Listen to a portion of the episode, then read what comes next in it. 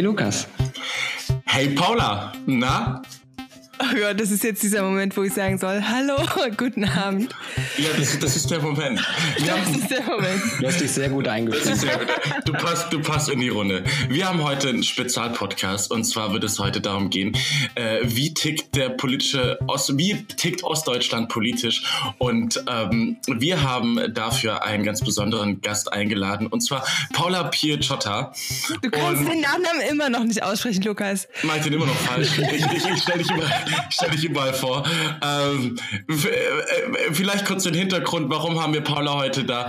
Paula ist von den, äh, von den Grünen in Sachsen. Ähm, ich glaube, in Thüringen bist du geboren und aufgewachsen. Und ähm, wir haben sie da, weil das Thema Ostdeutschland schon ganz oft bei Freddy und mir in diesem Podcast vorgekommen ist. Aber wir dann immer gemerkt haben, so viel Informationen haben wir da eigentlich gar nicht. Und wir wollen uns auch gar nicht anmaßen, über den Ostdeutschland ähm, zu urteilen, über das politische Ostdeutschland, weil wir das so ähnlich empfinden, wie wenn Männer über ähm, Frauendiskriminierung ähm, erzählen und, und diskutieren. Und deswegen haben wir uns die Paula mal äh, heute eingeladen. Paula, willst du dich vorstellen? Ja, ich bin Paula. Ich bin ziemlich äh, grün aktiv, aber äh, mir ist ganz wichtig, dass ich nebenbei ganz normal arbeite. Ich bin irgendwie in der Klinik als Ärztin, mache da relativ viele Schichten und das Geile an Grüner Partei ist eigentlich, dass man das, auch wenn man da fast gar kein Amt hat, trotzdem irgendwie noch relativ viel machen kann.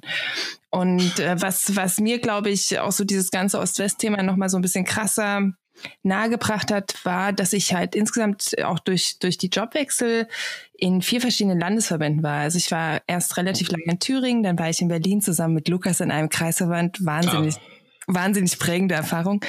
Dann war ich in äh, Heidelberg, zwei Jahre in Baden-Württemberg, durfte da auch einen Landtagswahlkampf mitmachen, wo Grüne letztendlich mit 30 Prozent rausgegangen sind und auch erfahren, dass Grünsein in Baden-Württemberg einfach eine völlig andere Welt ist und bin dann zurück nach Sachsen gegangen und alle in Baden-Württemberg bist du einfach nur total dämlich oder warum machst du das?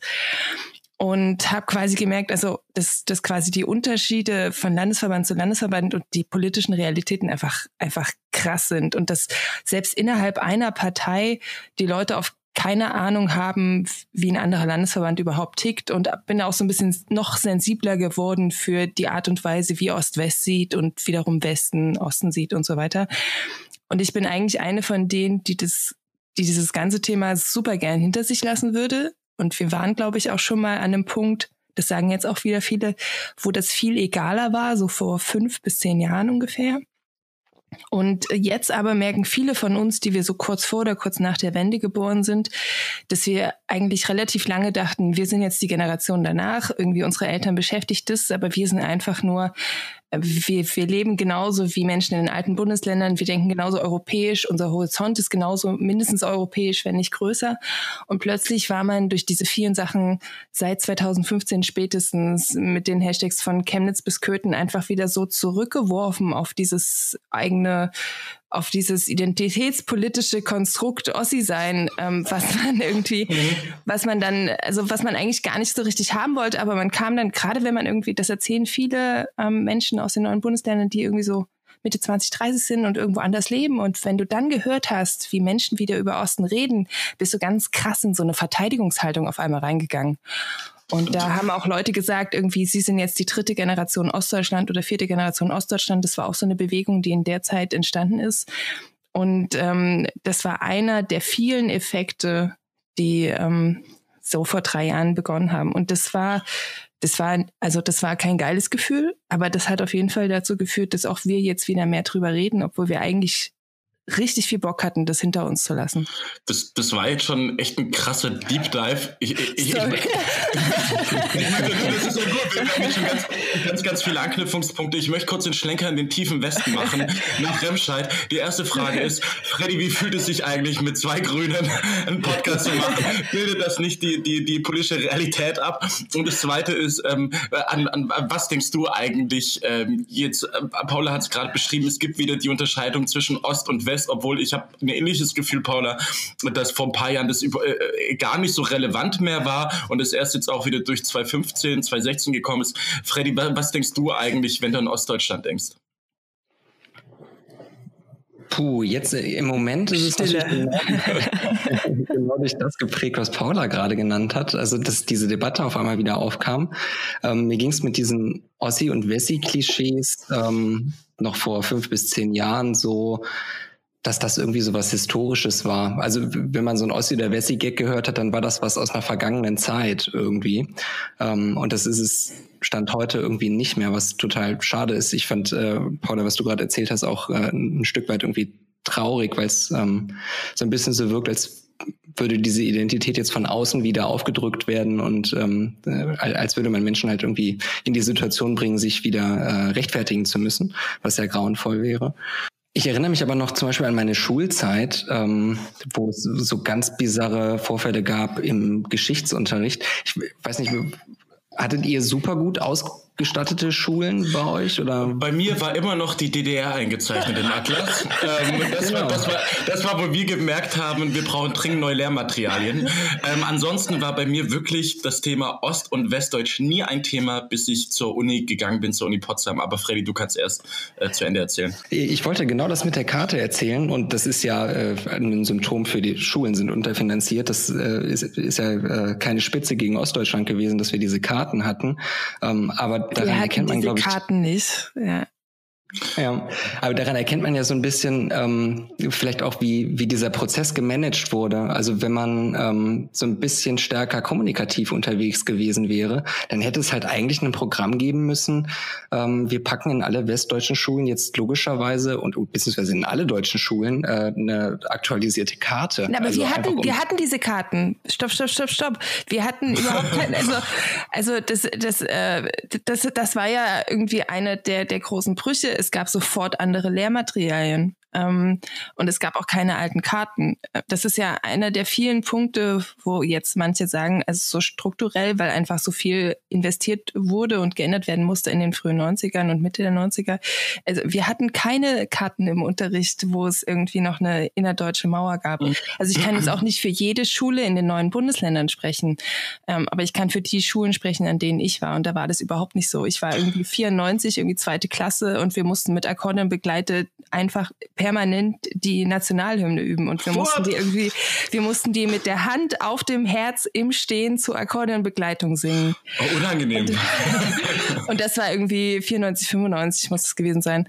Und also das war, der, der Bruch war, also der, der wurde sehr, sehr gründlich vollzogen, weil das, das musstest du halt auch machen. Ne? Und, und ich finde das so krass, ich habe das erst später gemerkt, ich bin irgendwie 93 in die erste Klasse gekommen und da war, da war quasi schon alles anders. Also es gab noch, also es gab natürlich super viele Lehrer, die irgendwie für ein ganz anderes System ausgebildet waren, aber wir haben, wir haben komplett andere Schulbücher gehabt, wir haben nichts gecheckt.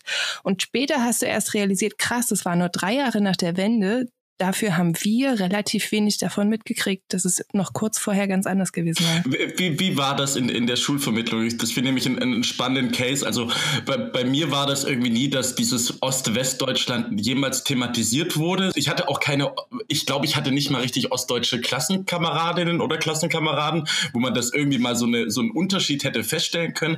Wodurch ja sowas irgendwie immer sichtbar wird, ist ähm, ein Dialekt. Wir Schwaben haben auch sehr, sehr stark damit zu kämpfen, weil man uns in Berlin Ja sehr stark hört. Ich habe auch eine Mutter einer, einer, einer Bekannten, die durfte in, in Stuttgarter Raum, weil sie einen Ostdeutschen ist, die ist Dresdnerin, Dialekt hat, durfte sie die Weihnachtslieder nicht singen. Ähm, ich, in, in, Im Chor, ja.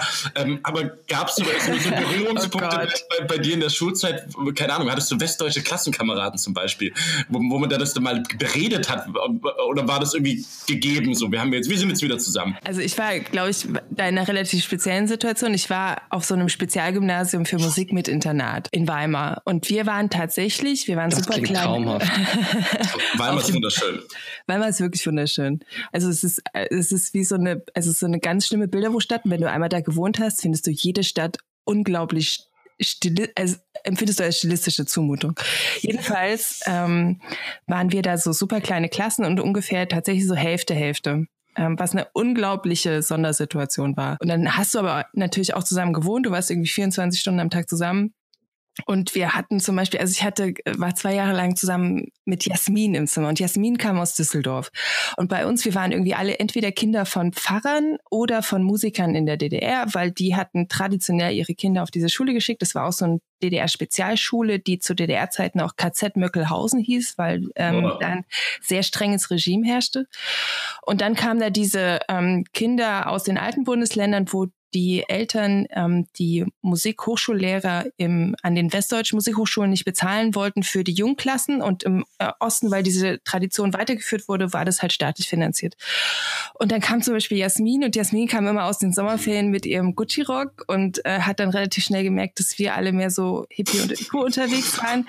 Und weil sie aber zum Beispiel, also das, das war für uns so die, die, also Jasmin war immer so die quintessentielle Wessi-Experience. Jasmin, wenn du das hörst, du hast einen prägenden Eindruck hinterlassen. Jas Jasmin ist super. Jasmin ist heute ja. Urologin, alles ist safe.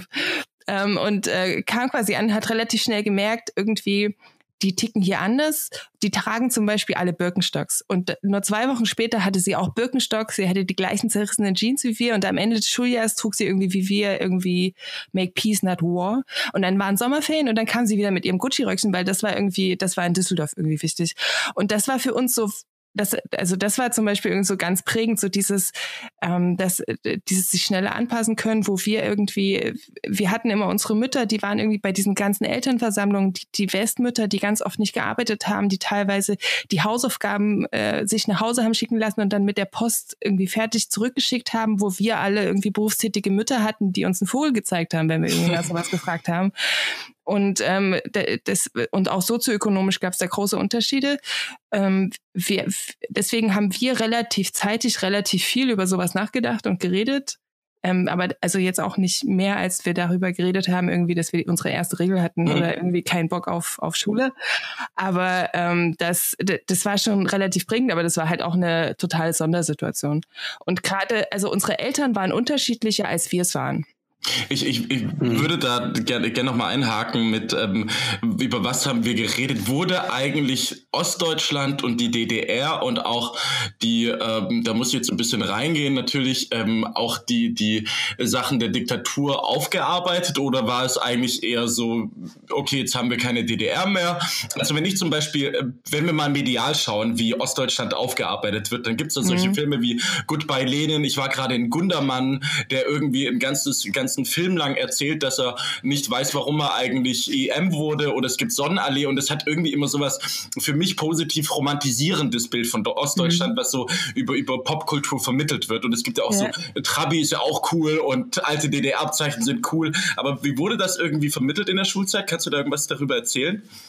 Also ich weiß, ich hatte irgendwie ähm, noch so ganz alte äh, so DDR-Geschichtshefte, zum Beispiel so über den Gang nach Canossa oder so.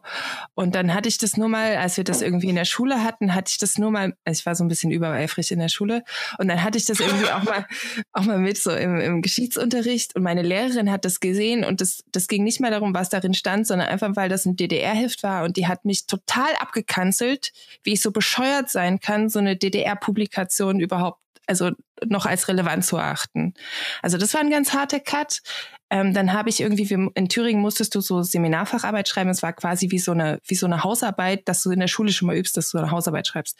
Und ich wollte das genau über diese DDR-Vergangenheit meiner Schule schreiben, weil es eben KZ Möckelhausen hieß und da auch also permanent Leute irgendwie ähm, zum Beispiel nicht zur jungen Gemeinde gehen durften und das noch stärker kontrolliert wurde im Internat als in der restlichen DDR-Gesellschaft. Und da wollte ich quasi meine Seminarfacharbeit drüber schreiben und da haben alle gesagt, Paula macht es nicht. Und dann habe ich irgendwie über ähm, die jugendlichen IMs der Stasi und wie die Stasi die geführt hat, geschrieben. Aber da hast du schon gemerkt, es gibt noch unglaublich viele Tabus, weil es gab so eine relativ krasse Tabula rasa, die ich ja irgendwie auch nicht aktiv mitbekommen habe, direkt Anfang der 90er, dass alle IMs ähm, überall rausgenommen wurden, meiner Meinung nach auch erstmal zu Recht.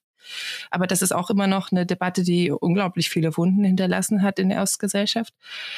Und dann gab es relativ wenig Aufarbeitung, weil dann ehrlich gesagt, so nehme ich das zumindest inzwischen wahr, alle so sehr damit beschäftigt waren, irgendwie heil aus diesem Strukturwandel rauszukommen. Ne? Also irgendwie, wenn der Großteil der Leute arbeitslos wird, nicht mehr weiß, wovon er leben soll, wenn Leute komplett durch die sozialen Klassen von oben nach unten durchgereicht werden, wenn ähm, Anlagebetrüger durchs Land ziehen und niemand äh, und, und irgendwie große Teile der Bevölkerung äh, irgendwie darauf reinfallen, ähm, dann, dann ist man erstmal mit anderen Sachen beschäftigt, als die Jahre, die, die Zeit zehn Jahre davor aufzuarbeiten. Und das ist was, was meiner Meinung nach jetzt langsam nachgeholt wird. Und das ist eigentlich auch ganz natürlich dass das so verzögert erst passiert. Aber wir haben zum Beispiel relativ, also wir haben immer relativ viel oder relativ bewusst darüber geredet, wie waren die Demos 89, wie waren die Friedensgebete. Aber man hat relativ wenig aufgearbeitet, was ist Anfang der 90er passiert. Und jetzt reden immer alle, wir müssen über die Treuhand reden und so weiter. Das ist, glaube ich, nur eine Chiffre mhm. für was Größeres, nämlich wie krass war es eigentlich, dass 89 noch die Leute irgendwie mit der DDR-Oppositionsbewegung auf die Straße gegangen sind und nur ein halbes Jahr später wollten sie eigentlich nur noch die D-Mark und haben alle CDU gewählt gespielt. Da, da, also, da, da, würde ich jetzt gerne eine These reinhauen, die ihr mir beide be beantworten könnt. Äh, vielleicht an Freddy gerichtet. Äh, Freddy, was hältst du von der These? Und dann Paula da drauf. Äh, was ich ganz interessant finde, ist, wir haben jetzt 30 Jahre ähm, Mauerfall und Wiedervereinigung hinter uns fast. Und wenn ich mir das anschaue, die, die 68er, ich meine, das waren 23, aber auch so fast 30 Jahre, die auch diese ganze Vergangenheit, ich möchte das überhaupt nicht gleichsetzen. Ich möchte hier gerade bloß was vergleichen. Hat es vielleicht auch irgendwie diese Zeit Zeit gebraucht, um jetzt aufzuarbeiten, was damals eher so, eine, ähm, so, so ein Cut war, der plötzlich da war und man hat geguckt, wie können wir uns in diese neuen Welt einordnen und jetzt fängt gerade an, dass eine neue Generation und auch die aktuell lebende Generation dieses Vergangene und was ist meine Identität und so weiter, ähm, weil jetzt eine neue Generation erwachsen geworden ist, aufarbeitet und sich selber suchen möchte? Das. Dann versuche ich das mal aus der Wessi-Perspektive zu beantworten, weil also so richtig anmaßen kann ich mir natürlich nicht dann Du bist ja besser, Wessi. Nein, nein, nein, Moment, Moment. Also du kannst ja natürlich auch, wir, äh, wir können ja alle irgendwie aus so einer Nachwende-Generationsperspektive reden und ich glaube, das ist halt das, wo es auch eher hingehen wird, weil ähm, ja, also weil, weil, weil ich glaube, weder seid ihr dieses äh, die, die klassischen Typen Mensch, für die dieser Begriff Wessi geprägt wurde, ähm, mhm. noch noch sind, sind wir, die wir jetzt quasi irgendwie gleiches Alter sind, äh, in den neuen Bundesländern unbedingt die, ähm, für die das noch prägt. Also ich glaube schon, dass es da noch Unterschiede gibt, aber ich glaube, die sind deutlich weniger ausgeprägt, allein von der Sozialisation her, als die, für die diese Schimpfworte geprägt wurden. Ähm, also ich finde es erstmal vollkommen nachvollziehbar. Paul hat ja gerade gesagt, dass man äh, wahrscheinlich kurz nach der Wende erstmal damit zu tun hatte, diesen Strukturwandel irgendwie zu bewältigen. Das äh, klingt nicht nach einer Phase, in der man irgendwie groß reflektieren kann oder will. Ähm, deswegen ähm, ist es, glaube ich, erstmal der Normalfall, dass nach so einem krassen historischen Bruch ähm, Aufarbeitung erstmal grundsätzlich was dauert und dass das nicht in den nächsten drei, vier Jahren passiert. Ähm, also da gibt es ja viele historische andere Beispiele auch für, wo es auch deutlich länger gebraucht hat. So aus meiner Perspektive, ich habe ja den Mauerfall auch nicht bewusst erlebt ähm, und habe dann, wie gesagt, während meiner Schulzeit immer das Thema unter Geschichte abgebucht ähm, und als etwas, was irgendwie so abstrakt ist und mich konkret gar nicht betrifft. Ähm, und das war auch sehr lange Zeit so, obwohl ich mich ja politisch engagiert habe und ähm, das in der Politik ja immer ein Thema ist, ähm, äh, wie die Wirtschaft in den neuen Bundesländern aufholen muss, was man da tun kann. Ähm, natürlich die Frage der Angleichung der Renten und, und solche Dinge. Ähm, aber das war für mich immer so eine historische Nachwehe, die man irgendwie noch angleichen muss, aber wo man irgendwie auf dem richtigen Weg ist politisch, auch wenn es vielleicht zu langsam geht. Ähm, und das erste Mal, dass das Thema jetzt für mich wieder so virulent wurde, war wirklich die Ereignisse rund um Chemnitz, weil da das erste Mal diese beiden Identitäten wieder aufkamen. Also ich, ich saß da live vor Twitter und bekam halt irgendwie mit, okay, jetzt, jetzt geht's jetzt taucht dieses Klischee wieder auf, ähm, ja gut, das ist ja Ostdeutschland und klar gibt's da irgendwie voll viele Nazis, was als NRWler immer so ein bisschen abstrus ist, wenn man äh, Dortmund kennt. Mhm. Ähm, und äh, da wurde das auf einmal so richtig stark aktiviert.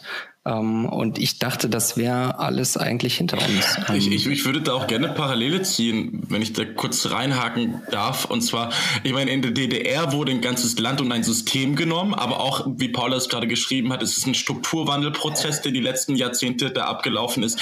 Gibt es da, siehst du da Parallelen im, im, in NRW?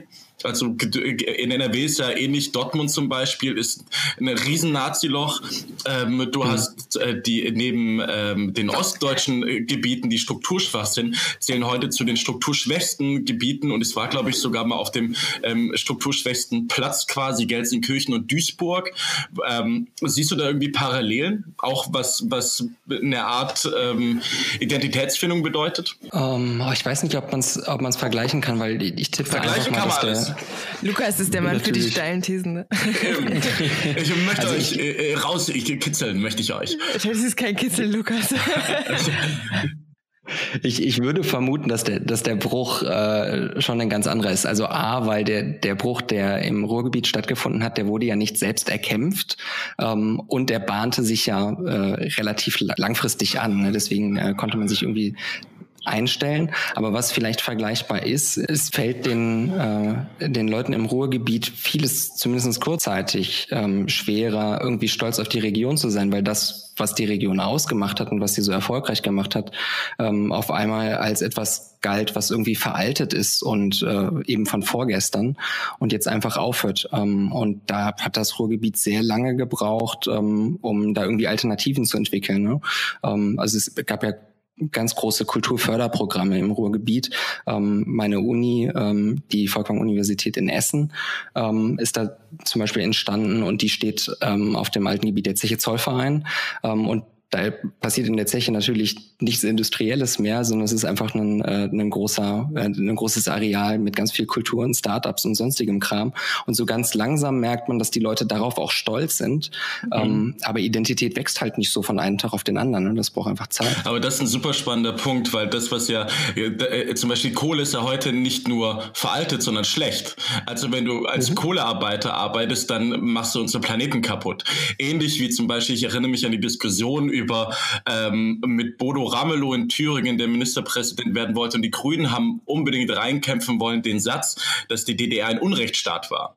Mit einem westdeutschen Ministerpräsidenten. Also Bodo Ramelow ist ja katholischer Gewerkschaftler aus dem Westen. Also mehr nicht ostdeutsch geht eigentlich kaum, der dann da MP wurde. Vielleicht kannst du darüber auch berichten, weil dieser Satz, die DDR war ein Unrechtsstaat, ich hoffe, ich zitiere den gerade richtig, der in Thüringen... In der Konsequenz war die DDR ein Unrechtsstaat ist die genau. offizielle genau. Kompromissformel. Ja. Aber, aber, jetzt du als Thüringerin und vielleicht hast du das auch ähm, aus deinem Umfeld mitbekommen, das ist ja ähnlich, ich möchte nichts gleichsetzen, aber Vergleiche helfen, helfen ja immer weiter, wie wenn jetzt irgendwie im, im Pod gesagt wird, eure ganze Lebensleistung ist irgendwie, ähm, ja, ist scheiße gewesen, so für uns. Nee, nee, nee, nee, nee, nee, nee, nee, nee, weil, ähm, ähm also im Pod gab es keine Stasi, es gab keine Kinder, die von ihren Eltern weggenommen wurden und ins Heim gesteckt wurden.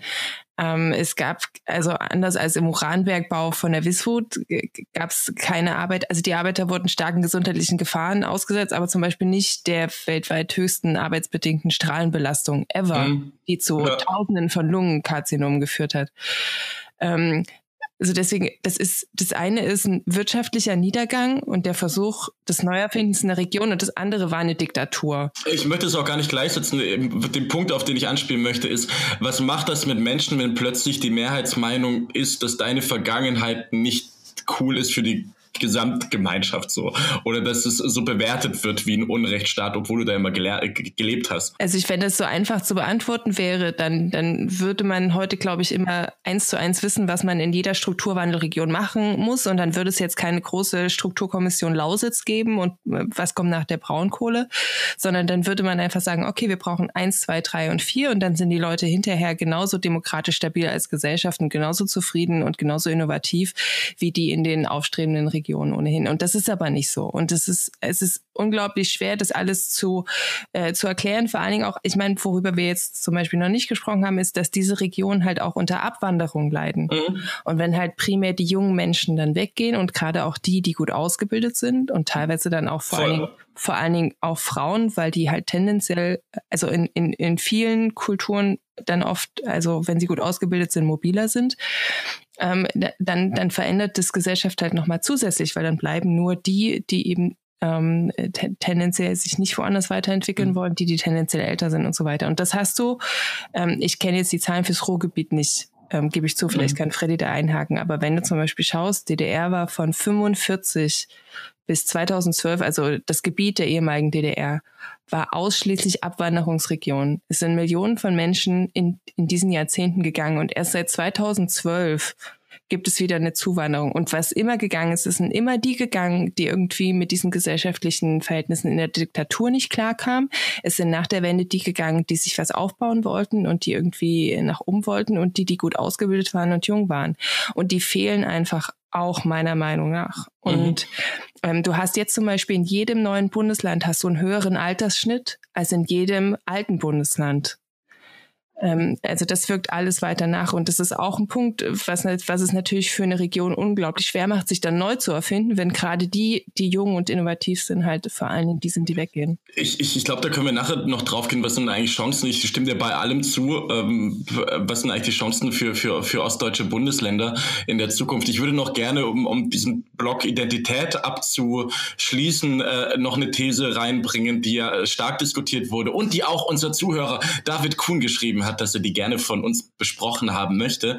Und zwar die Naika Forutan, die gemeint hatte, ich zitiere mal, sehr viele Erfahrungen, die Ostdeutsche machen, ähneln den Erfahrungen von migrantischen Personen in diesem Land. Dazu gehören Heimatverlust, vergangene Sehnsuchtsorte, Fremdheitsgefühle und Abwertungserfahrungen. Mich irritiert, dass darüber bis jetzt nicht gesprochen wird. Das ist ein Interview in der Taz und dann ja. ist die Antwort, ein Ostdeutscher war Bundespräsident, eine Ostdeutsche ist seit Jahren Kanzlerin.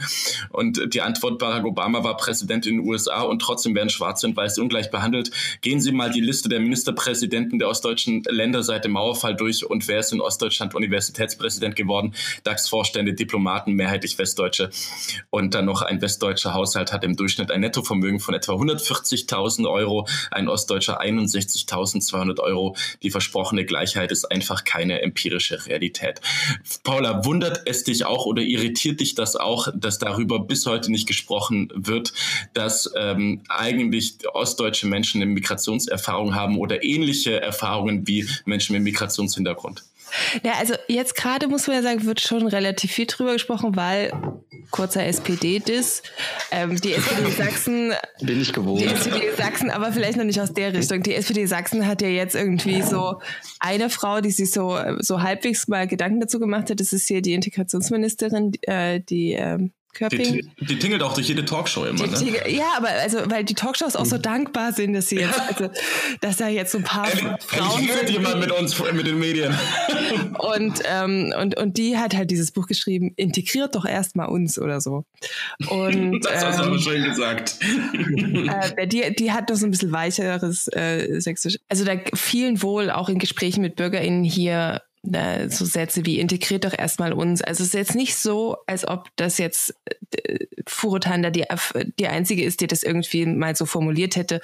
Ähm, das äh, hat aber natürlich nochmal so einen Ausschlag gegeben und es hat natürlich auf der anderen Seite aber auch viel Ablehnung ähm, generiert, weil es gibt ja durchaus viele, die sehr stark gelitten haben unter diesem, dass man quasi so, so, so als Ostdeutscher Deutsch äh, zweiter Klasse ist. Also das war, äh, meiner Meinung nach ist das irgendwie in diesen ganzen Jahren DDR durch diese permanente Überlegenheitsdemonstration von Westfernsehen, Westpaketen, wenn die kamen, ähm, und auch äh, Westbesuch, wenn der kam, ähm, immer so dieses Gefühl, man ist so der arme Ossi. Also es gab ja mhm. tausende von Kirchgemeinden im, in, in, in den neuen Bundesländern, die quasi von ihren Partnergemeinden finanziell unterstützt wurden. Und da gab es dann auch so Besuchsfahrten und da wurde dann Gott weiß was aufgefahren an Essen und so weiter. Und wenn die, da habe ich das zum Beispiel erlebt, dann kamen die irgendwie in den 90ern wieder und dann waren die Kuchenbuffets nicht mehr so groß und dann meinten die, ach ja, die Dankbarkeit jetzt nach der Wende ist halt nicht mehr so groß. Ne? Also so, also äh, unglaublich viele äh, äh, äh, kleine also unglaublich viele schlechte Erfahrungen auf beiden Seiten, glaube ich. Das erzählt auch äh, Stuckrad Bach in seinem Buch, dessen Vater das gemacht hat. Aber für dich, wenn wir bei dieser These bleiben, ähm, äh, ist man, ähm, dass Menschen aus Ostdeutschland eine Migrationserfahrung gemacht haben, ist es dann ähnlich so gewesen mit Migrationserfahrung, nicht nur ähm, ich bin Bürger oder Bürgerin zweiter Klasse oder so fühle ich mich oder so werde ich behandelt, sondern auch das, was du gerade erzählt hast, erinnerte mich jetzt mal ganz platt gesagt. Ähm, und, ich, und ich möchte das auch in dieser Plattheit ausdrücken. So, ich bin in Anatolien und denke mir so, äh, in Deutschland ist es besser und da gibt es auch bessere Jobs, weil ich das medial mitbekomme. So, mal ganz platt ausgedrückt. Ähm, hast, hast du das gerade irgendwie so pa äh, paraphrasieren möchte, äh, wollen? Nee, nee, auf keinen Fall. Okay. Nein, auf keinen Fall. Aber das war quasi nur der Hintergrund, warum es gegen diese These auch sehr viel Widerstand gibt und gab. Aber was man, und, und, und das ist, glaube ich, auch kein so ganz reines Migrationsphänomen, weil auch alle die, die gar nicht die DDR hatten verlassen wollen, die gar nicht mit auf die Straße gegangen wurden, die wurden quasi mit migriert, wenn man jetzt in dieser These bleiben möchte, formulierend. Ne? Und auch die, die ähm, äh, dachten irgendwie, für sie ändert sich nicht groß was und sie bleiben in ihrem Dorf wohnen und sie bleiben in ihrer Wohnung äh, wohnen. Trotzdem hat sich um die herum alles verändert. Mhm. Und äh, das ist schon nochmal, also diese, diese Migrationserfahrung ohne physischen Umzug und ähm, dieses, dieses Übernehmen einer völlig anderen ähm, gesellschaftlichen, politischen Struktur, wirtschaftlichen Struktur bei, bei großen Teilen der, der, der Ostbevölkerung, ohne dass sie mal mit auf der Straße waren. Wie ist es als Grün in Ostdeutschland? Wir haben schon oft darüber gesprochen, du und ich. Ähm, ich war ja selber auch mal in Sachsen und ähm, erzähl mal, wie ist es dort politisch aktiv zu sein? Und vielleicht kannst du auch nochmal so den Vergleich ziehen mit, du warst ja kurz in Heidelberg, du warst ja bei mir in Berlin Mitte. Ähm, wie ist es eigentlich in Ostdeutschland als Grüne Politik zu betreiben. Also ich sag mal so, neuerdings auch ganz geil. ähm, also, also, also, das merkt man schon auch hier. Es gibt jetzt eine, eine Umfrage aus Thüringen, wo sie irgendwie 12 Prozent haben. Das dürfte man irgendwie jetzt nicht so, so krass wichten, aber wir merken, also ich merke auch hier auf Arbeit, äh, dass du jetzt nicht mehr der, der krasse Paria warst, der du irgendwie, bis der du noch vor zwei Jahren warst. Ähm, aber also ich, ich, ich, ich kannte es ja eigentlich nicht anders als, als im Osten irgendwie mit Katrin Göring-Eckert in Altenburg. Das ist so zwischen Leipzig und Gera. Es ist so ganz, also relativ strukturschwach. Freddy, kannst du das? das, ist, das ist dieses große Skatstadt oder so. Also da ist, Skat ist da ganz wichtig. Ähm, und da stand ich mal mit. Also das ist eine Kneipe. Nein, nein, ist ja auch, also egal. Ähm, jedenfalls ähm, stand ich da mal mit Katrin Göring-Eckert ich glaube, im letzten Landtagswahlkampf oder so. Und jedenfalls äh, haben wir da Stand gemacht und wir hatten so Jutebeutel mit und wir standen da bestimmt irgendwie vier Stunden fast allein und haben vielleicht so 20 Jutebeutel verteilt, wenn es hochkommt. Und Katrin hat noch irgendwie ein Foto gemacht von irgendeinem, von irgendeiner Fontäne und hat Hashtag Heimat gepostet und das war so, so meine Experience. und Katrin meinte aber, ähm, das war, ähm, das war voll gut, weil vier Jahre vorher haben sie uns hier noch irgendwie, was weiß ich, äh, beschimpft. Und diesmal waren sie nur ignorant, voll gut, voll der, voll der Fortschritt. Und das war ich quasi gewohnt. Also das war natürlich irgendwie in so urbanen Zentren, irgendwie in Jena, in Erfurt oder so immer schon anders, wo Grüne, und das ist, glaube ich, auch wenig wahrgenommen worden, auch in den anderen Landesverbänden. In den Städten sind die Grünen immer schon auch, auch im Osten relativ relativ stark gewesen und haben Dezernenten gestellt und so weiter. Mhm. Aber es gibt halt einfach hier viel, also auch viel ländlichen Raum. Und da ist man halt, also ich, ich habe mal eine Landes, äh, Landesdelegiertenkonferenz in Thüringen erlebt, wo ein Landtagsabgeordneter allen Ernsten meinte, ein Prozent im ländlichen Raum ist für uns ein gutes Ergebnis. Also ein, ein, ein guter Prozent. ein guter Prozent. Ähm, also die Zeiten kenne ich schon auch noch. Und dann kommst du also erst irgendwie nach Berlin und dann nach Baden-Württemberg.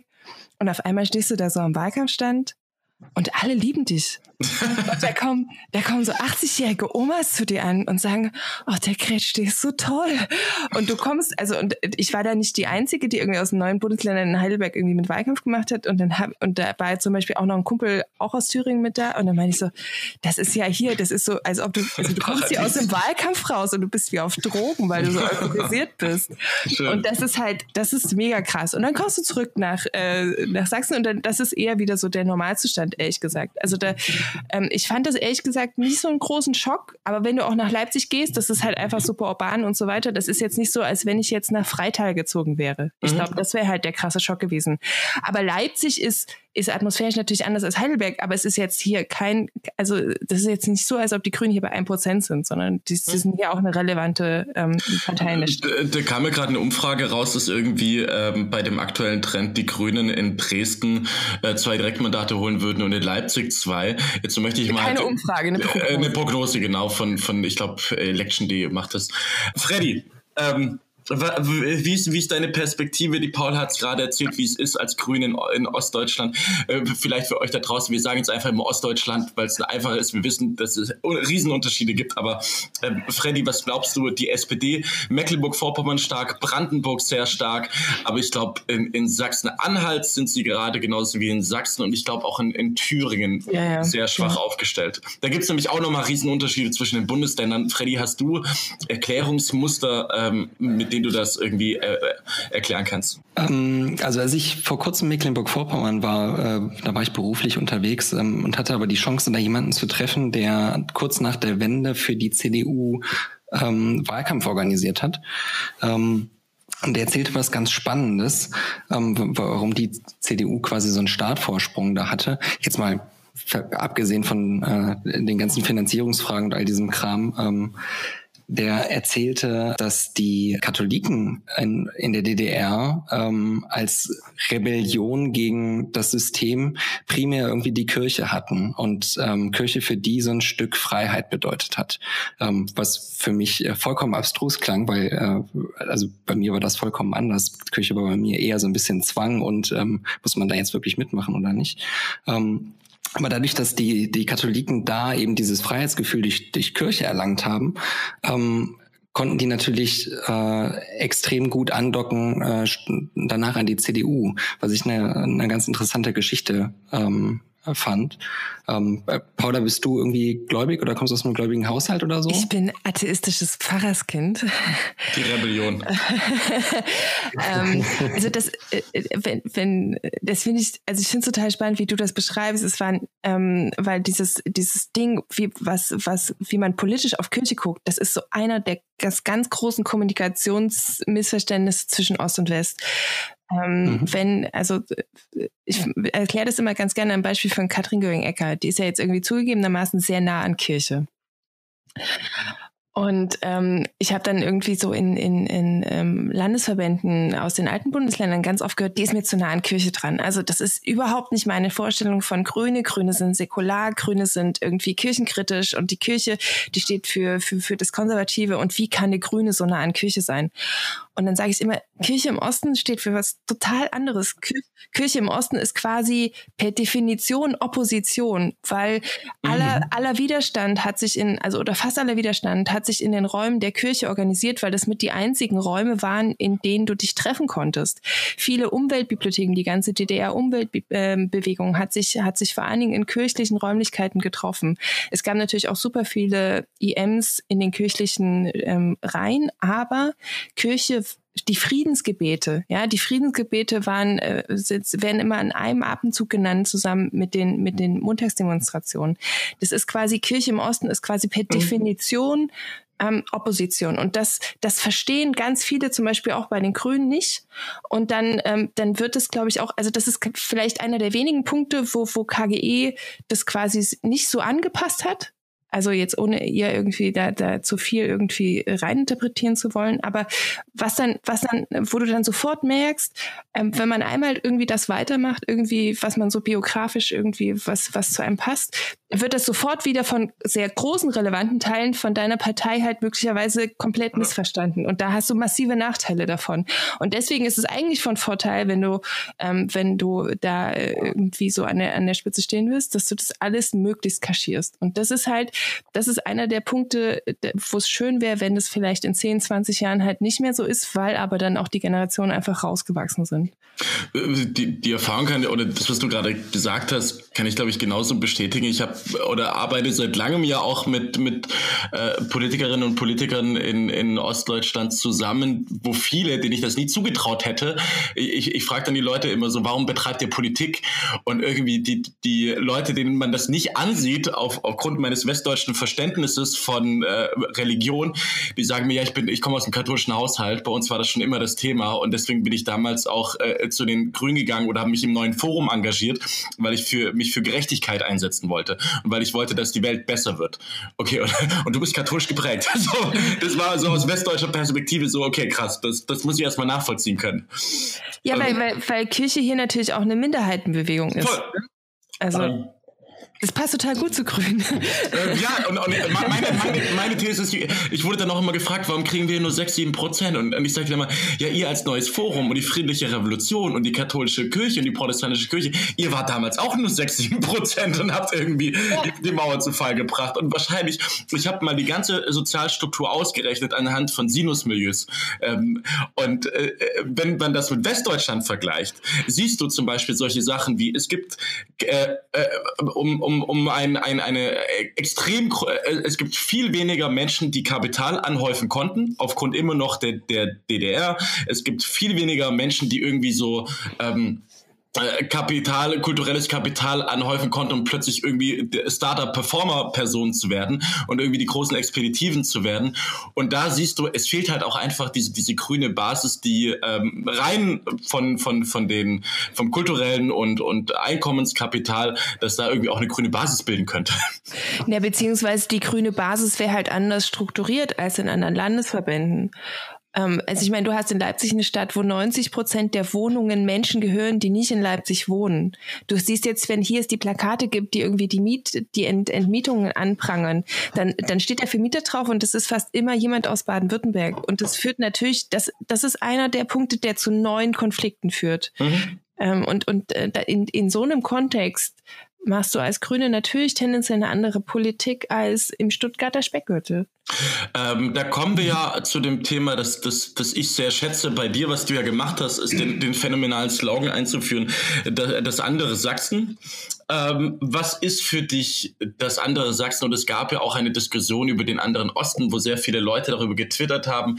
Ähm, und Freddy hat ja auch schon gerade gemeint, dass was er mit dem Osten aufgrund der Debatten der letzten Jahre verbindet eben und mit Chemnitz wieder gemerkt hat, da ist irgendwie dieses Bild des pöbelnden oder Gauck meinte doch Kaltland, glaube ich, oder Dunkeldeutschland.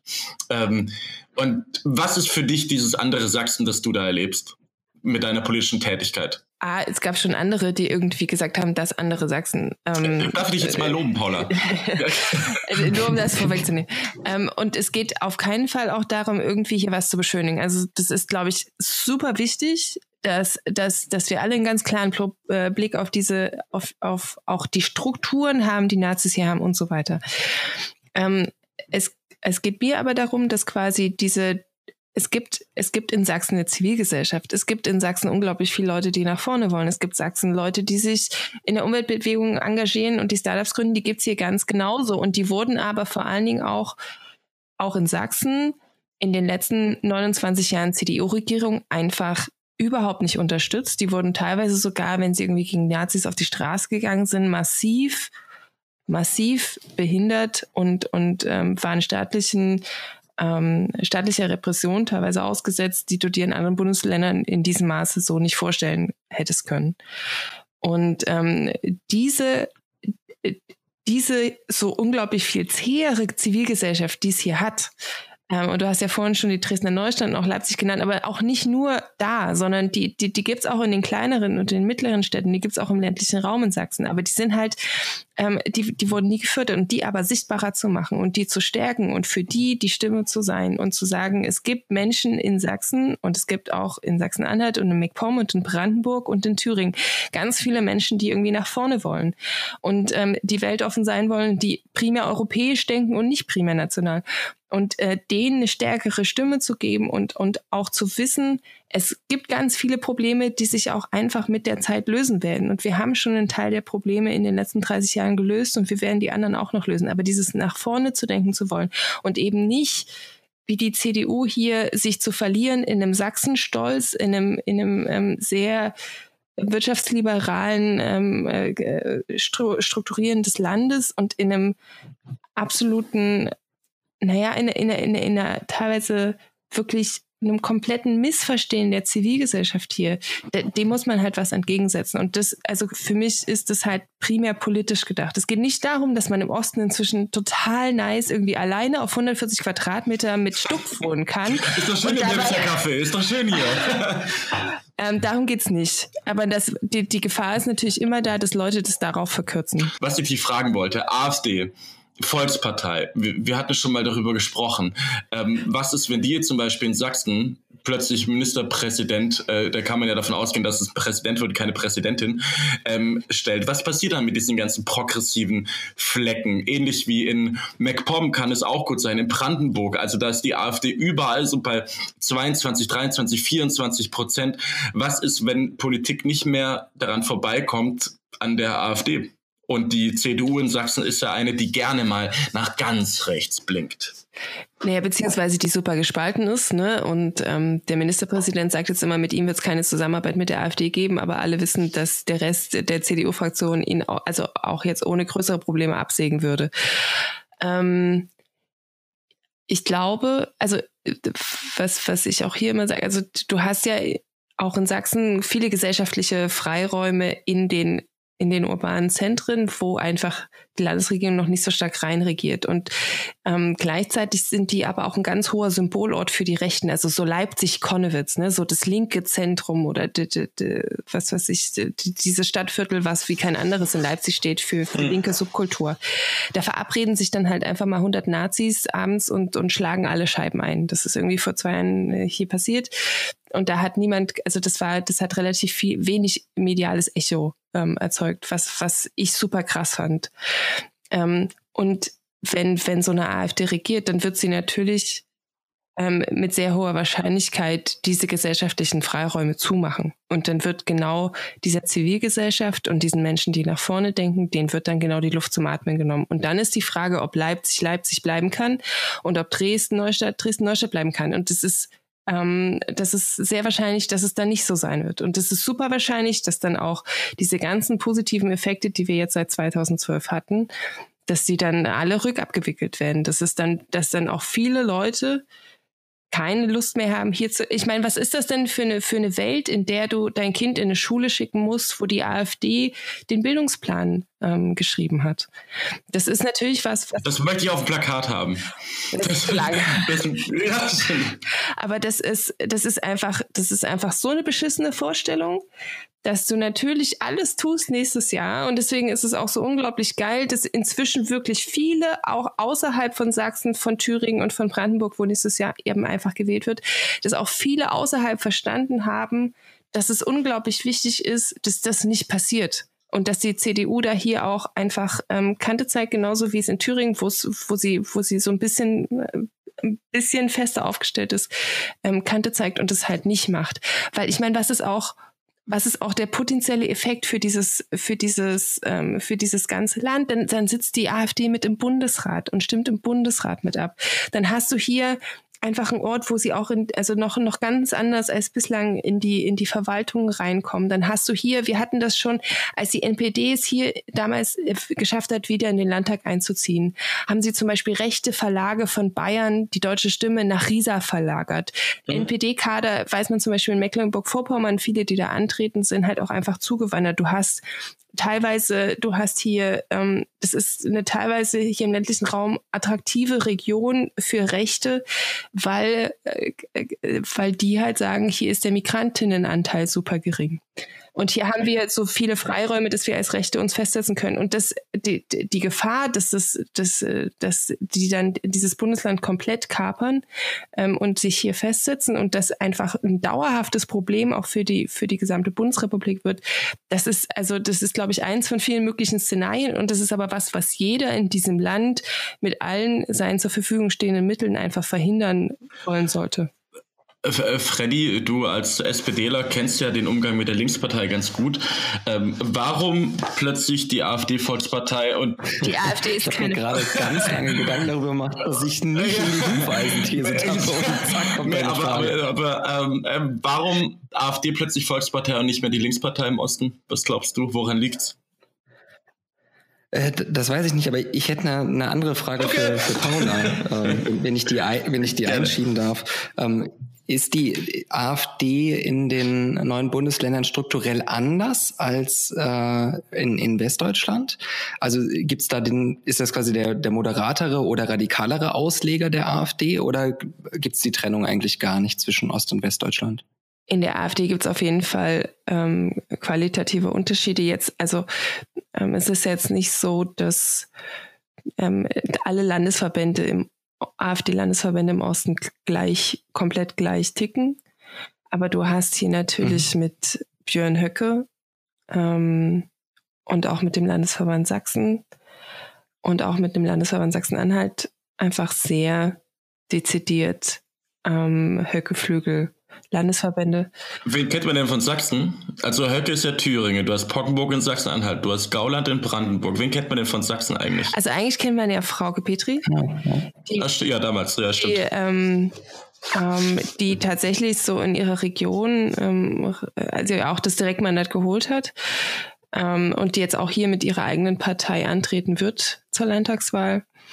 Ähm, du hast, ähm, also das, ist tatsächlich so ein Problem. Die wissen auch, also die, die, die sächsische AfD hat auch relativ viele chaotische Vorstandswechsel hinter sich und ähm, sie wollen aber einen möglichst starken Spitzenkandidaten und also ich möchte jetzt eigentlich gar nicht so lange über die AfD in Sachsen reden. Also man kennt niemanden aus der AfD Sachsen, ja. Komplizierter muss man es nicht machen. Das kann ja so bleiben. Äh, ja, genau, das kann gerne so bleiben. Was glaubst du, müsste Politik, weil der Osten auch immer so zusammengefasst wird, was erwartet man eigentlich von der Politik? Ähm, äh, vielleicht, um das mal ganz äh, so reinzuwerfen, es wird ja immer yeah. gesagt, man sollte den, den Ostdeutschen zuhören. Und ich frage mich immer, ja, was soll ich denn jetzt machen? Oder wie sollen wir das denn machen, damit sich Ostdeutscher nicht zugehört fühlen? So. Wie soll Lukas denn zuhören? wie soll ich denn zuhören? Ähm, wie, wie, geht das? Also genau. das, das Spannende ist ja wirklich, man ist so, so, so im, am, an, im mittleren Anfang des Diskussionsprozesses und jetzt haben sich alle auf so ein paar paar Formeln ähm, ver, ver, verständigt, die man jetzt sagen kann, ohne dass einem man gleich ein Kopf kürzer gemacht wird.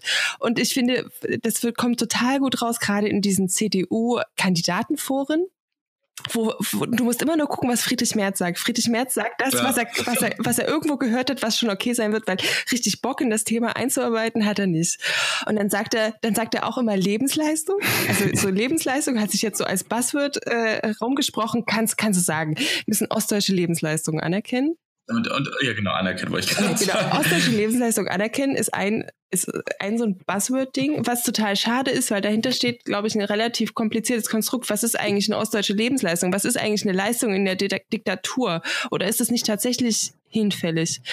Ähm, und das andere Buzzword ist zuhören. Ja, das ist noch diffuser. Wir müssen zuhören, weil da wissen wir, da müssen wir nichts machen.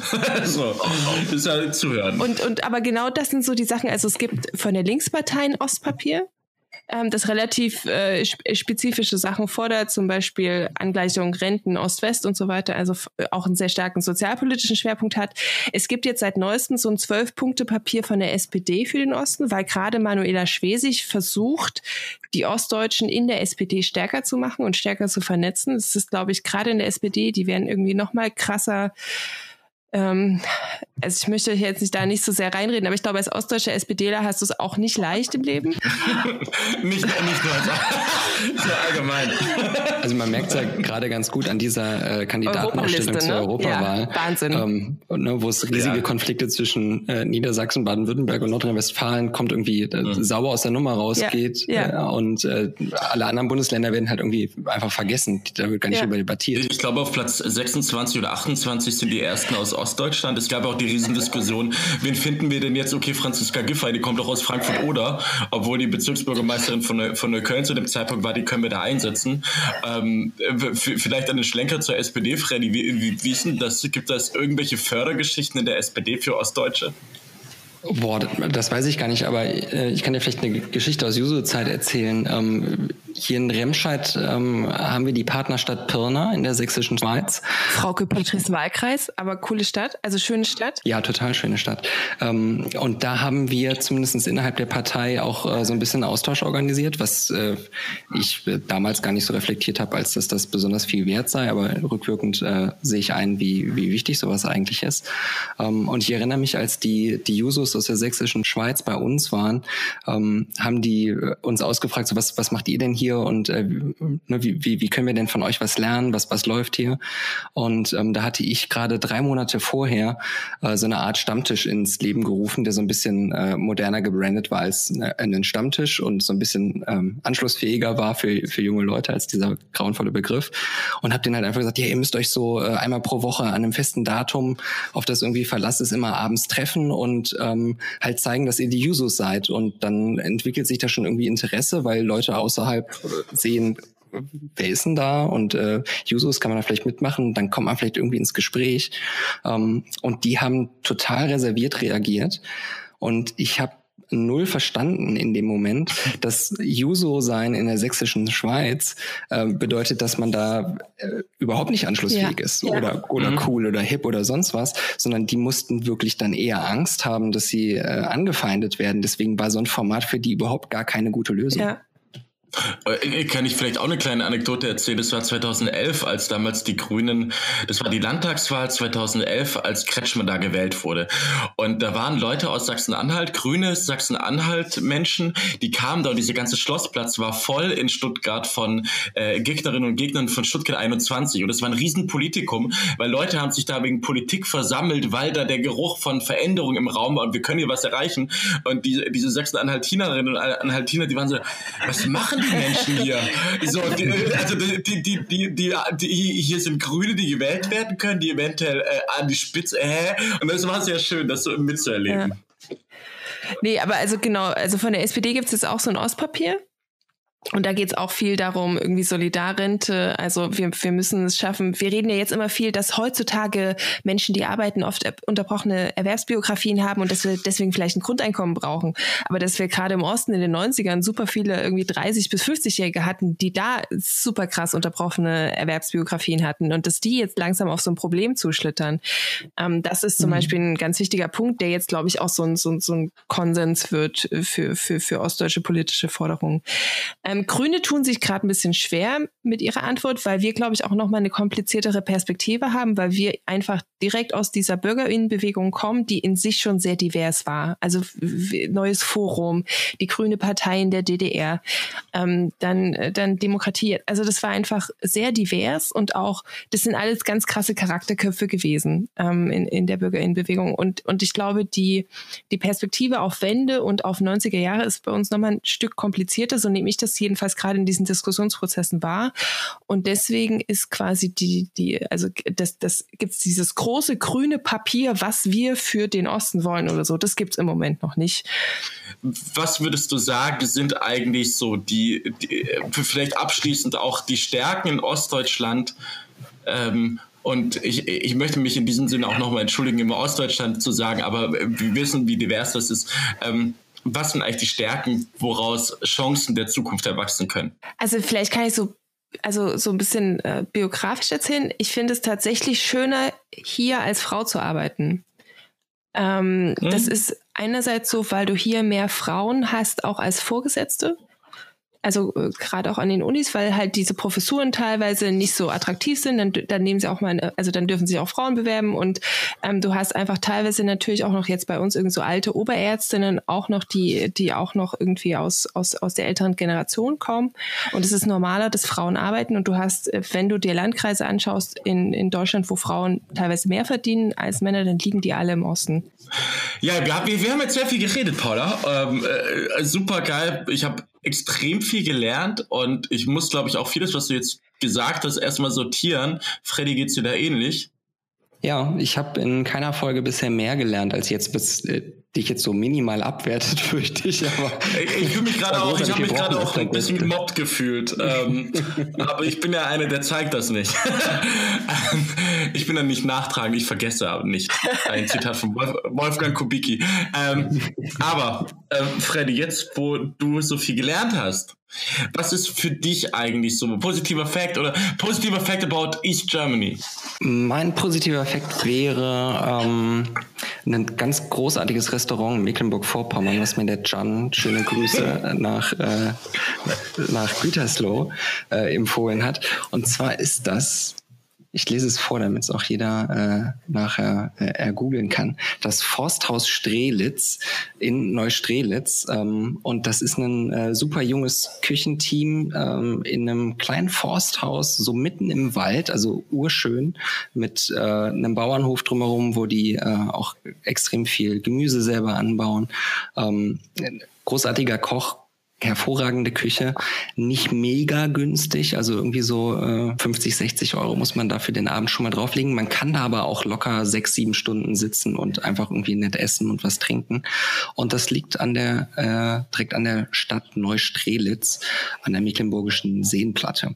Die einen Nachteil hat, deswegen keine fünf Sterne, sondern nur vier.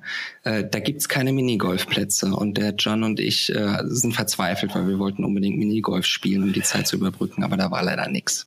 Äh, als ich ja vor zwei Wochen durch Mecklenburg-Vorpommern und Brandenburg gefahren bin, habe ich dir extra ein Schild mit Minigolfplatz geschickt. Und, das war sehr nett. Um zu beweisen, da gibt es Minigolfplätze. Hast du denn auch gespielt? Äh, nein, äh, aber ich war in Neustrelitz. Soll ich dir mein, mein positives Ding von, von, von Ostdeutschland erzählen? Ja, leg los. Ähm, und zwar sind es, glaube ich, als erstmal, ich habe unglaublich positive Gefühle zu Ostdeutschland, weil ich so viele tolle Menschen da kennengelernt habe. Und meine positiven, äh, mein positiver Fakt sind diese ganzen, da zähle ich dich auch drunter, Paula, diese ganzen Menschen, die sich da engagieren, die in der Zivilgesellschaft sind, die auch diese Freiräume nutzen. Ich war damals völlig fasziniert, Anfang meines äh, Studiums, als ich meinen Zwillingsbruder da in Magdeburg besucht habe und der in dieser kleinen Kreativ- und Kulturszene aktiv ist, der ist Singer-Songwriter und äh, macht seinen Doktor da in Computervisualistik aktuell und echt Menschen kennengelernt, die diese Freiräume auch nutzen, anstatt wegzuziehen. Und die diese Freiräume nutzen, um da äh, Partys zu machen, Ausstellungen zu machen, die ihre un Unternehmen da drin gründen, die wirklich sagen, so, das ist äh, mein, ähm, meine Stadt oder, oder mein Dorf oder meine Region, in der ich äh, sein möchte und der ich was aufbauen möchte. Und ich glaube, diese vielen Inseln, die es da gibt, diese progressiven Inseln, diese Freiräume, die dafür genutzt werden, etwas aufzubauen, das ist so, ähm, was ich inzwischen sehr, sehr sehr häufig erlebt habe von Persönlichkeiten, die da einfach Bock haben und da was anpacken, anstatt die ganze Zeit nur zu sagen, wie schlecht alles ist und man müsste uns zuhören und so. Das ist so mein, mein positiver Fact about Ostdeutschland, was mich auch jedes Mal wieder äh, fasziniert. Und auch mit den Leuten ähm, aus der Politik, mit denen ich zusammenarbeite, mit denen ich dann irgendwie Tage unter, äh, einen Tag unterwegs bin und die frage, warum machst du die Politik hier? Und die das auch aushalten, äh, verachtet zu werden, die das aushalten, angeschrien zu werden. Und ich habe auch mal eine Geschichte gehört, da wurde eine, eine Mitarbeiterin äh, hat irgendwie eine Faust, in, äh, du halt verprügelt, sowas total krasses. Und ich habe den größten Respekt vor den Menschen, die sich dafür äh, einsetzen, A, diese, diese Chancen zu nutzen und B, auch unter den, den größten Widrigkeiten, Paula, du hattest das in diesem Podcast erzählt, äh, ähm, wenn du halt ähm, nicht konform mit dem bist, was ein Sachsenstolz bedeutet, dann kann es zu Schwierigkeiten führen und viel mehr, als dass es, glaube ich, in, in meinem Schwabennest war. Und ähm, da habe ich großen Respekt davor und das ist mein, mein positiver Fact about Ostdeutschland. Und wir haben es im letzten Podcast gesagt, geile Natur, Mecklenburg-Vorpommern, Brandenburg, einfach äh, Sachsen-Anhalt, einfach auch es schöne hat halt auch einfach einen Vorteil, wenn es nicht so viele Gewerbegebiete gibt. Voll. Aber äh, mein positiver Effekt war tatsächlich, ich war auch so so mega, also mich hat es schon alles super gestresst, so die letzten 16 Monate hier waren mega stressig. Du hast auch gemerkt, dass du irgendwie so als politischer Mensch irgendwie, das geht hier krasser auf deine Nerven als sonst. Und dann und dann war, war tatsächlich Kraftclub in Chemnitz und also das, das haben irgendwie auch viele kritisiert. Und ähm, dann bist du aber dahin gefahren. Und Chemnitz ist ja so eine Stadt, da ist ja irgendwie, das ist ja so eine äh, sehr breite Straßen. Und die Stadt ist für viel mehr Menschen gebaut, als irgendwie eigentlich eigentlich da wohnen. Und dann war Wir sind mehr Konzert. Und es war nicht nur so, also ich habe meine Leute aus Sachsen habe ich nicht getroffen, weil so viele Leute da waren, aber ich habe auf einmal Grüne aus Niedersachsen getroffen, die ich kannte. Und es gibt auch irgendwie so Autoren aus, aus, aus Dresden, aus, unserer, äh, aus, aus, aus Sachsen, aus unserer Generation, die beschrieben haben, dass das tatsächlich für sie das Gefühl war, so könnte unsere Nachwende Generation tatsächlich zusammengewachsen, tatsächlich zusammen auf der Straße gegen Fremdenfeindlichkeit und, und Rassismus, ähm, zusammen zur gleichen Mucke tanzen, zusammen solidarisch nach Chemnitz fahren. Das könnte tatsächlich ähm, äh, quasi so das, das, äh, die, die, die Blaupause dafür sein, wie wir als Generation mal ticken wollen, nämlich, nämlich nicht mehr mit dieser inneren Mauer in den Köpfen. Und dass das auch da so funktioniert hat und dass diese Stadt auf einmal tatsächlich mit so vielen Menschen voll war, wie, wie, wie sie eigentlich mal gedacht war. Und dass du nach Chemnitz gefahren bist und keine Angst hattest und du bist da wieder nach Hause gefahren und die Züge waren krass überfüllt und du bist teilweise durchs Fenster wieder in den Zug nach Leipzig und du hattest aber auf einmal dieses Gefühl, dass man das schaffen kann. Und du und seitdem ist dieses positive Gefühl Gefühl nicht weggegangen. Und das, was Kraftclub da gemacht hat, war, war unglaublich also meiner Meinung nach, da gibt's auch andere, die das anders sehen, aber ich fand es unglaublich wichtig und es hat sich auch dass, dass du jetzt wieder dran glaubst, dass es auch eine andere Wendung geben könnte, als es wird immer schlimmer und immer schlimmer. Das war für viele hier, glaube ich, ein ganz wichtiger Baustein. Und das war total geil. Empfehlungen. Wollen, wollen wir schon rübergehen? Oder hast du noch was zu Positives? Nee, dann, dann machen wir Empfehlungen. Soll ich mal mit einer starten? Ja, Paula, du, du, du musst dir schnell überlegen, dann noch die andere Kategorie, das sind Empfehlungen. Empfehlungen ist etwas, was wir irgendwie die Woche aufgeschnappt haben, was irgendwie ein interessanter okay, Artikel okay, okay. oder sonst was ist. Ich habe ich hab eine Mini-Empfehlung vorab, ähm, die ich nur ganz kurz anreißen will, weil es nicht super spannend ist, aber ich finde es bemerkenswert. Ich habe über eine Facebook-Werbung der Bundesregierung eine App äh, gefunden, die heißt Beste Reste. Ähm, und mit der App kann man was total Schlaues machen. Ja, der, der Name ist so super. Das, das hört sich so richtig unangenehm an. Also erstmal, es ist eine, eine Smartphone-App, äh, die von dem Ministerium herausgegeben wird und die ist technisch richtig gut. Die ist vom Interface her richtig gut. Ähm, das Wording in der App ist super leicht verständlich und großartig. Ähm, also alles das, was man von dem Ministerium normalerweise nicht erwartet. Und die hat erfüllt die eine Funktion, die ich jahrelang haben wollte, nämlich ich gebe die Zutaten, die ich noch im Kühlschrank habe, in der App ein und bekomme das passende Rezept dafür geliefert, um das irgendwie wegkochen zu können, anstatt es wegzuwerfen. Und da sind mittlerweile cool. 649 Rezepte drin, ähm, irgendwie auch mit so ein paar Star-Köchen wie Tim Melzer und keine Ahnung. Ähm, Finde ich total großartig, dass sie das gemacht haben und funktioniert echt richtig gut. Kann ich also nur empfehlen. Cool. Beste Reste heißt die App. Ich dachte, du ähm, folgst einfach meinem Instagram-Account und kochst es nach. auch, auch das tue ich. Ich habe bestimmt schon die Hälfte deiner Rezepte gekocht und die waren alle okay. Du bist ein Schatz. Und über die Quesadillas reden wir nicht mehr. okay. ähm, aber ich habe auch noch eine richtige Empfehlung. Ähm, ich habe ein äh, Video gefunden äh, von einem Festvortrag von Armin Nasehi. Das ist äh, ein Soziologe, der kommt aus Bayern. Ich glaube, der ist sogar gebürtiger Münchner. Da bin ich mir gerade nicht ganz sicher. Ähm, der war Anfang November in Chemnitz auf einer total großartigen, ähm, bei einer total großartigen Initiative, die hieß Aufstand der Geschichten.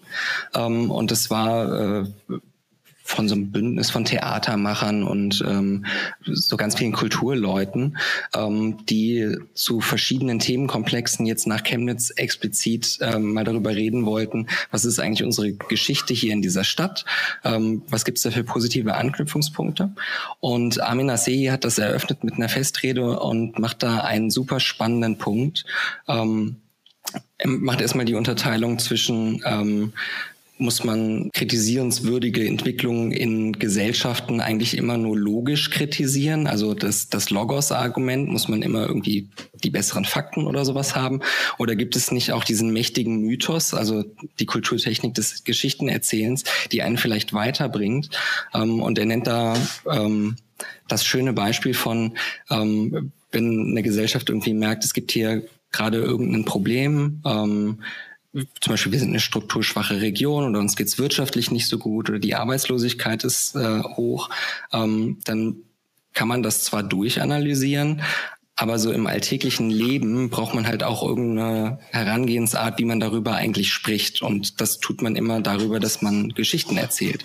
Und deswegen plädiert er in diesem Festvortrag, ähm, dass wir uns darüber Gedanken machen sollten, ähm, was für Geschichten kann man eigentlich erstmal erfinden, ähm, um eine positive Art zu finden, um mit solchen Schwächen umzugehen und irgendwie eine Zukunftsperspektive zu entwickeln. Äh, und das ist ein super spannender Vortrag und der passt zu dieser Folge, deswegen sei er hiermit empfohlen. Äh, mach ich mal weiter mit meinen Empfehlungen. Ich war am Wochenende bei der ähm, Konferenz Bits und Bäume, wo versucht wurde, die Nachhaltigkeitsbewegung zusammenzuführen mit der Digitalbewegung und habe dann einen super spannenden Vortrag gehört, der heißt Coworkland, Rural Coworking und zwar hat den Gehalt der Ulrich Bär und das ist ein super geiles Projekt, weil die haben das, was vorhin auch so ein bisschen durchgeklungen ist, ähm, das ist eine Initiative von der Heinrich-Böll-Stiftung in Schleswig-Holstein. Die haben erkannt, es gibt so ein genanntes digitale Dörferparadoxon. Was nämlich ganz oft Landesregierungen machen wollen, ist ähm, sagen, okay, wir haben doch jetzt diese ländlichen Regionen und eigentlich schafft es doch die Digitalisierung, dass wir da ähm, die Menschen mehr anbinden an das Angebot. Was aber passiert ist, dass die Digitalisierung nicht dazu führt, dass die Probleme der ländlichen Regionen ähm, gelöst werden, sondern sie führen dazu, dass Menschen in die Städte ziehen. Also eher Urbanisierung bringt statt Anbindung der ländlichen Regionen an das digitale Angebot.